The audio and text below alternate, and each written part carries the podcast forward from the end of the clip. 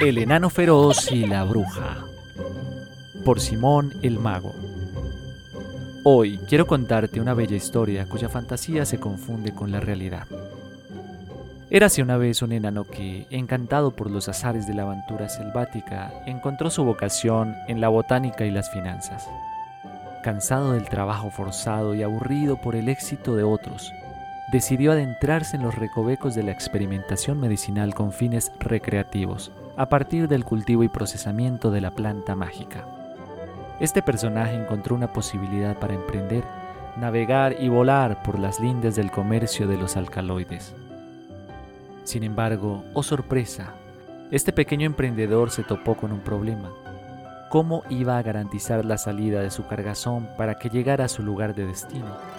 Si bien ya había negociado con algunos animalitos llamados los Nava, que le apoyarían en el proceso de fabricación, y había transado con coimas a los animales jefes y vigilantes de la selva para que le facilitaran la salida de esta por diferentes rutas, se encontraba en una encrucijada sobre cómo iba a entrar a la selva de concreto donde estaban esperando, expectantes, su pasta medicinal procesada en polvo bendito.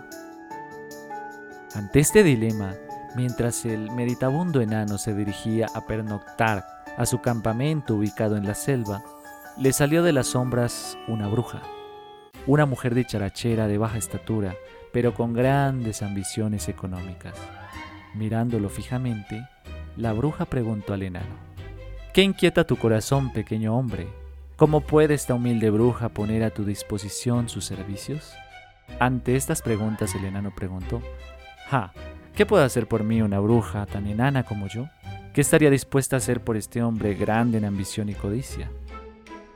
Ante tal respuesta, la bruja increpó al enano. Insolente eres tú. Mi aparente pequeñez engaña las grandes cualidades sobrenaturales que poseo. Si grandeza te he de conceder, mi avaricia te la puede garantizar. La bruja sabía que debía servirse de su grandilocuencia para engañar al enano pues quien tiene tales ambiciones no solo se enseguece, sino que suelta su billetera por conseguir su propósito. Después que el enano estaba dubitativo, le pregunta a la bruja, ¿y si tú eres tan efectiva como te ufanas, qué harías por mí para garantizar una entrega en la selva de concreto al otro lado del río? Si me das una solución, yo te llenaré de plata y oro. Ante tal propuesta, la bruja respondió, No te preocupes, si de garantía en las entregas se trata, que mejor que un don para una trata de blancas. A lo que se refería la bruja era que le prometería el don de la invisibilidad al enano para que pasara su cargamento. Ante tal propuesta, pensaba la bruja, que no lo dudaría en aceptar. El enano, seducido por la efectividad de tal milagro express, no dudó en aceptar tabacos, niñas blancas y malverdes eran necesarios para la invisibilidad, por lo que el hombrecito le dio unos verdes a la bruja para transar su trabajo de verdad. Finalmente llegó el día. El enano estaba dispuesto a enviar sus blancos cargados de pasta y se encomendó a la efectividad de la bruja cizañera que le había prometido el encargo. Sin embargo, no contaba el enano con que el don de la invisibilidad lo tenía la bruja, pues lo usaba para volarse con sus verdes y dejarlo a la santa voluntad de los animales vigilantes que andaban como sabuesos buscando una guaca blanca que los sacara de pobres. Y así fue.